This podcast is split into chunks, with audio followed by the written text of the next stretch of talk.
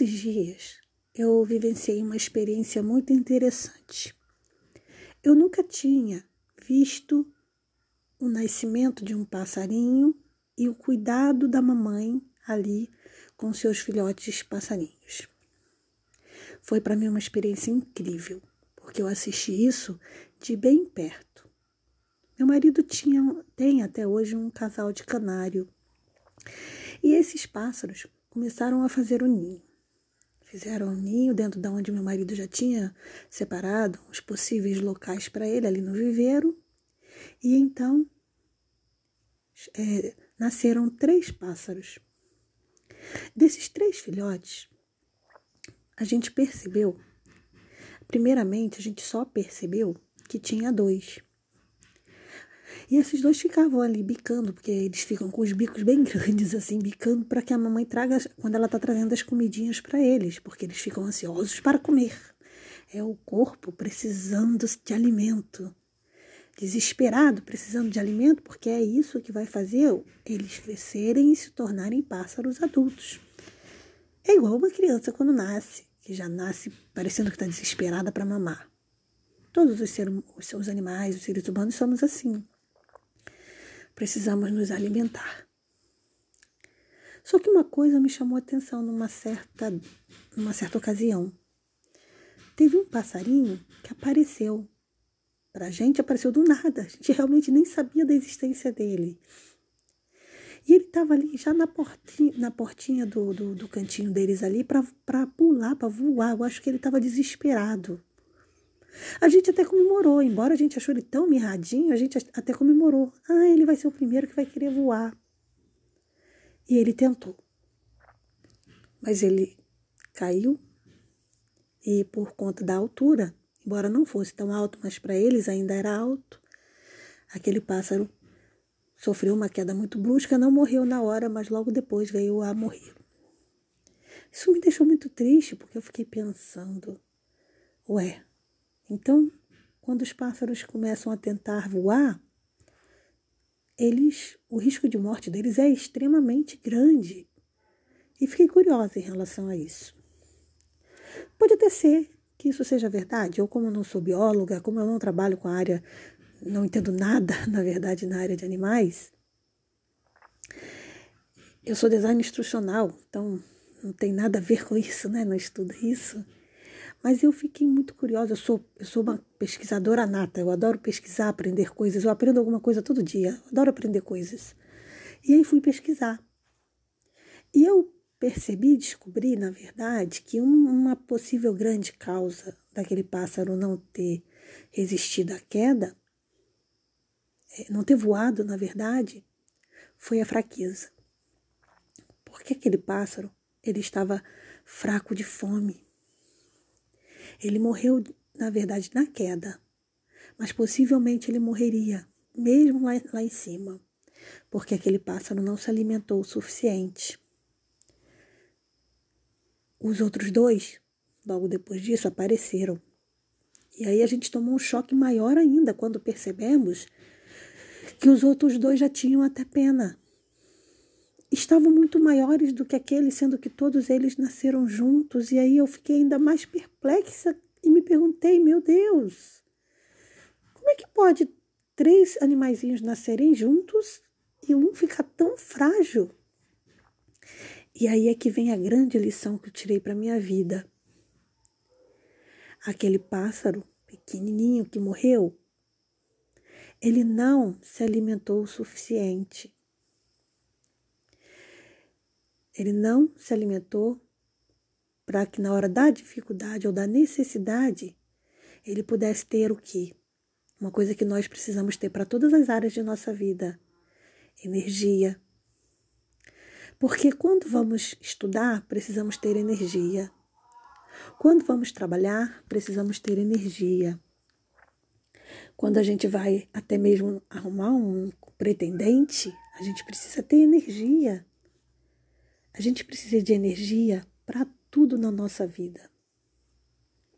Quando a gente vai casar, e a palavra de Deus diz que a gente tem que planejar a nossa vida matrimonial também. Então, nesse planejamento, a gente também que gasta energia, porque você vai precisar ou comprar ou construir uma casa. E mesmo se comprar, você vai precisar ajustar, colocar móveis, fazer para que fique um, no conforto para você, dentro do possível.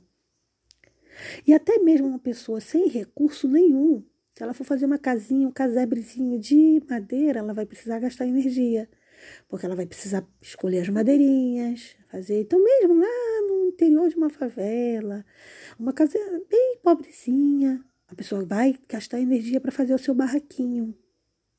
Energia é uma coisa que todo mundo, pobres e ricos, vão consumir e precisam ter para sobreviver.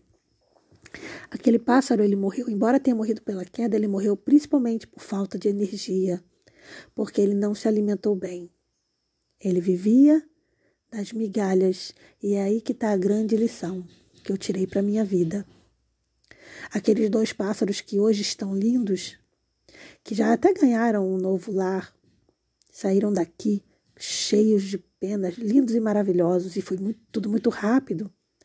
Eles se alimentaram o suficiente para as adversidades da vida e voaram lindamente. A gente viu eles voando para cá, o pai e a mãe ensinando eles a voar. Isso foi uma experiência incrível para mim. Eu fiquei muito feliz com essa experiência, porque eu nunca em minha vida inteira eu tinha vivenciado uma experiência tão linda. Mas aquele irmãozinho deles não se alimentou o suficiente. Existem pessoas que vivem, até mesmo dentro da igreja, isso acontece para quem está fora ou dentro da igreja, que vive se alimentando de migalhas pessoa não pega a Bíblia nenhuma vez, a pessoa não tem comunhão com Deus hora nenhuma. Esse é o crente de migalhas. Ele vive comendo migalhas. Mas aí, se ele tiver uma grande dificuldade, o que acontece com ele? Ele morre espiritualmente. Porque ele não teve ou não vai ter o quê? Energia espiritual para sobreviver às lutas da vida espiritual, que são diferentes das lutas materiais. Porque existem dois tipos de lutas para mim, na minha vida, na minha, na minha forma de ver, melhor dizendo. Vamos imaginar que você passa uma luta financeira. Você não, vamos imaginar que alguém passe uma, uma luta financeira. Às vezes a pessoa passa uma dificuldade financeira porque gastou demais. E aí, isso é uma luta da vida, no meu ponto de vista. É, é, perdão, é uma luta da, das consequências do ato dela. Ela foi lá, gastou demais, além da conta, não se preveniu. Isso é uma luta da vida. Ela não pode dizer que isso é uma prova espiritual. Mas vamos supor que a pessoa tem reservas, é super organizada financeiramente e de repente sofre um, sofre um grande baque. De repente acontece um problema no, no, no país, uma crise mundial, ou então a pessoa é assaltada e aí ela levam tudo dela. Aí já é uma coisa que eu vejo como espiritual. Ela não colaborou em nada para aquilo. Nesses casos, se você não tem, na verdade, em ambos os casos, se você não tem a energia espiritual para vencer, como você vai vencer? Você pira. A pessoa pira, ela, ela desiste da fé. A única maneira que a gente tem de ficar firme, mesmo no momento de provação, como a gente viu com vários profetas e até mesmo com Jesus, que é Deus. A gente viu ali o quanto Jesus foi firme e foi forte na, na fé ali, na cruz. A única maneira da gente ter essa fé e ter essa energia é se a gente se alimentar diariamente da palavra de Deus. Essa comunhão ela vai além da comunhão da igreja, ela vai além da comunhão daquela doxologia da igreja, daquele muitas pessoas até não gostam, né, do senta, levanta. Vamos vamos levantar para cantar, vamos sentar, vamos levantar. Aquilo é bom, aquilo aquilo socialmente é maravilhoso. Mas tem gente que acha que aquilo é suficiente e esquece que existe, além da comunhão da igreja, uma comunhão é, pessoal com Deus que é extremamente importante, porque é ela que vai fazer você estar de pé no momento de maior dificuldade, porque a sua dificuldade, inclusive, pode vir dentro da igreja.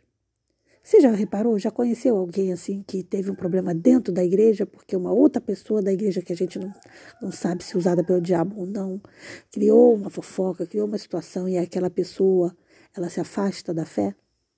Isso por quê? Porque a pessoa não estava alicerçada. Ela não estava alimentada o suficiente para o momento da prova. Ela, ela se alimentou só para viver. Mas quando veio a prova, ela caiu bateu e o corpo não estava pronto para resistir. E pior ainda, ela não estava, ela não sabia voar com as próprias asas, como aquele pássaro. Morreu porque não voou, mas não voou porque não teve energia. Porque é necessário que energia para voar também. Então, para qualquer atividade que a gente vá fazer, para qualquer desenvolvimento de fé, a gente precisa ter o que? O alimento espiritual.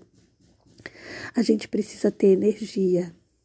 E essa energia espiritual que eu, que eu me refiro, a gente só vai encontrar na comunhão diária com Deus. Pense nisso e seja feliz com Jesus hoje.